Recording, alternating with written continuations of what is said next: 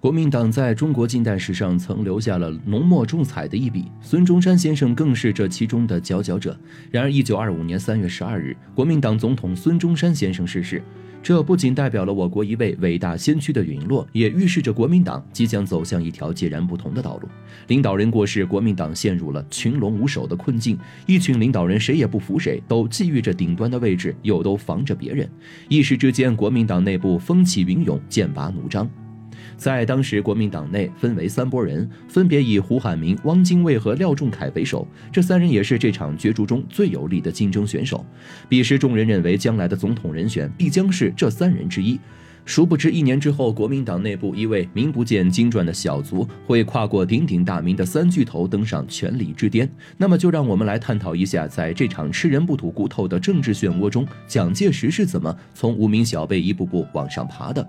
一九零七年，蒋介石考入保定全国陆军速成学堂学习，一年后便去了日本东京振武学校读书。蒋介石也正是在此时加入了同盟会，从此开启了他的政治生涯。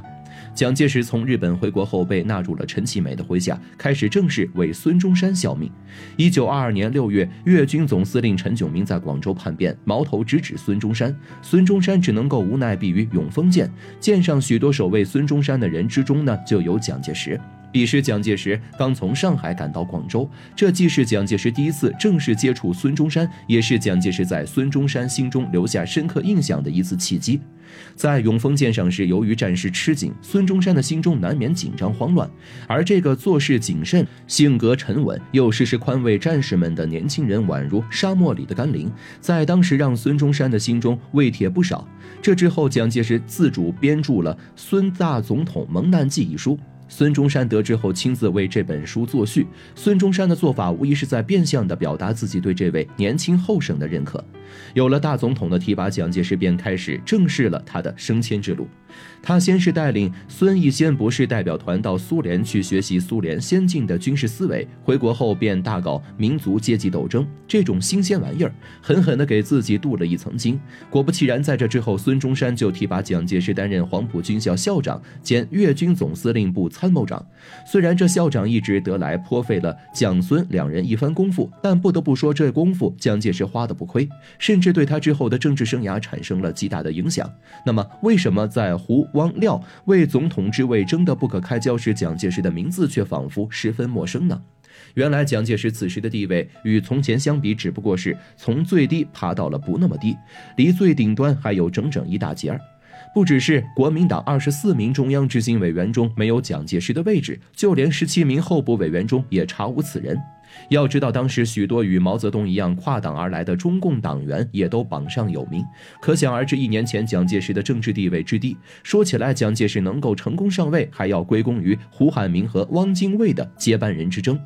在当时，与胡汪齐名的廖仲恺遇刺后，便有人传闻是胡汉民搞的鬼。汪精卫呢，就趁机将胡汉民踢出了局。胡汉民的落败，蒋介石和许崇智也在其中发挥了不小的作用。但蒋介石却不像别人所想的那样，是为了攀龙附凤，他的眼光要更为长远。廖仲恺遇刺身亡后，其背后的左派势力与右派势力就彻底撕破了脸皮，越发斗得不可开交。蒋介石在这场混乱之中，像泥鳅一样灵活地游走，给自己扣了一个忠诚的孙中山拥护者的帽子，又或直接或间接地逼走了胡汉民和许从志。趁着这次派系矛盾，蒋介石在左派混的是风生水起，成功得到了军方势力的支配权。军权与别的权力不一样，这是彻彻底底的硬实力。无论蒋介石以后在国民党内部的地位是高还是低，军方势力都是绝对的话语权。同样的，也是蒋介石后续发力的重要筹码。不仅如此，因为许从志退往了上海。在军校的高级领导里，再没有人能够与蒋介石抗衡。校长一直为蒋介石在军校挑选优秀的军事人才提供了先机和便利，这个好处在日后日益显现。除了优势，并成为了蒋介石的一项重要资产。也似乎是为了显摆自己的资产，蒋介石在一九二五年八月二十五日，自己又一次升职时，将军校里的两批学生选拔出来，组建成了国民革命军第一军，让他们以自己为军长进行军事活动。并高谈阔论道，让他们要时时将工农阶级作为革命中心。殊不知，最不明白这个道理的，恰恰是日后利欲熏心的他自己。不过，此时的蒋介石倒不愧为一名优秀的军事领导人，他在东征时的许多惊人的作战举措均取得了不错的成果，也因此在参与国民党二大时，蒋介石便成为了场中的核心人物。他的军事思想和作战汇报获得了一致的认可和称赞。接着，蒋介石便连任中央委员、常党委、国民革命军总监等职位。随着身价水涨船高，蒋介石渐渐露出了他的丑陋段位嘴脸。他的行为也再不能够用革命来解释。为了打击共产党和国民党左派，他一手策划并实施了中山舰事件，这也是他第一次将自己的野心带到战场上。蒋介石在袭击成功后，很快就写了份检讨书，对自己的错误行为忏悔。左派看不出蒋介石的惺惺作态，只当他是一时失手，便也没有追究。还给他追加了一个军事委员会主席的头衔，可蒋介石自己知道这件事情不过是因为自己知道目前还不能够一家独大，需要顾及着他们。然而看到机会来了，又按耐不住蠢蠢欲动的心，这才自导自演了这出戏。这之后，蒋介石又多次故技重施，共产党在他手上也是吃了不少亏。直到一九二六年七月，国共合作共同组建的北伐军队势如破竹。与此同时，蒋介石的阴谋呢，也在暗处悄悄伸出了邪恶的爪牙。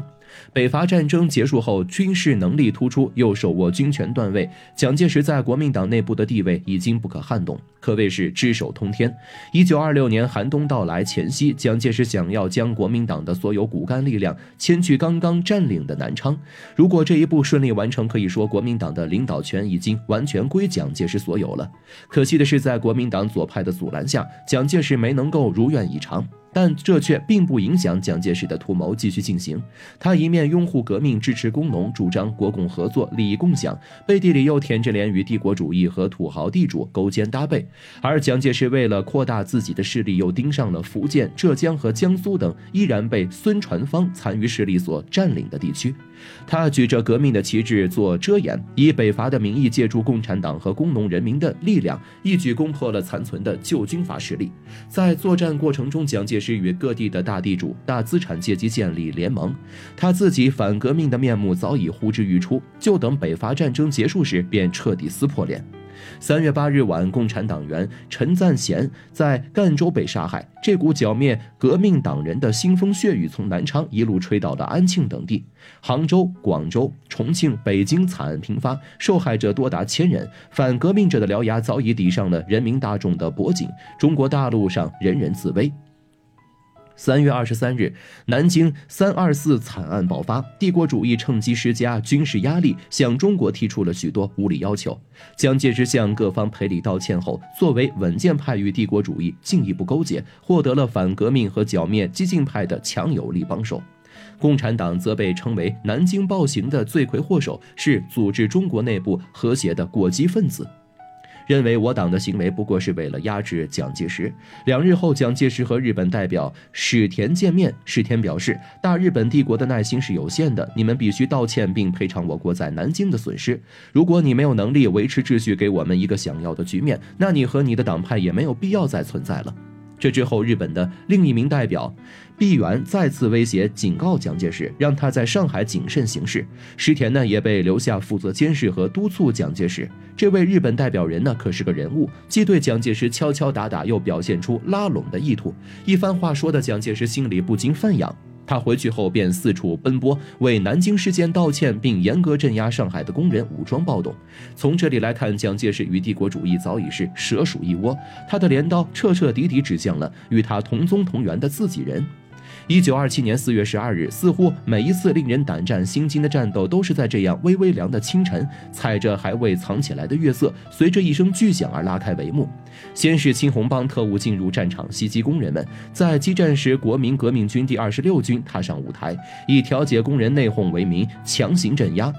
上海两千多名浩浩荡荡的武装工人，就是在这个早晨烟云消散了，百十个人受伤牺牲。一千余共产党员和工人被逮捕，震惊中外的四一二反革命政变正式开始。蒋介石彻底奠定和巩固了自己在国民党的领导地位，也正式开始了他对内实现法西斯统治、对外摇尾乞怜的丧心病狂的反革命道路。蒋介石的所作所为与他曾经攻击打压的旧军阀又有什么区别呢？无疑是将无辜的百姓们从一个深渊带到了另一个深渊。此时的蒋介石也许自己也不会想到，自己谄媚讨好的帝国主义，在不久的将来一改慈爱的主人形象，将炮火对准了这片供养了无数中国人的土地。到那是因为民族荣辱和生存危亡而不得不放下国内矛盾，一致对外的蒋介石，会不会为自己曾经的所作所为而感到羞耻呢？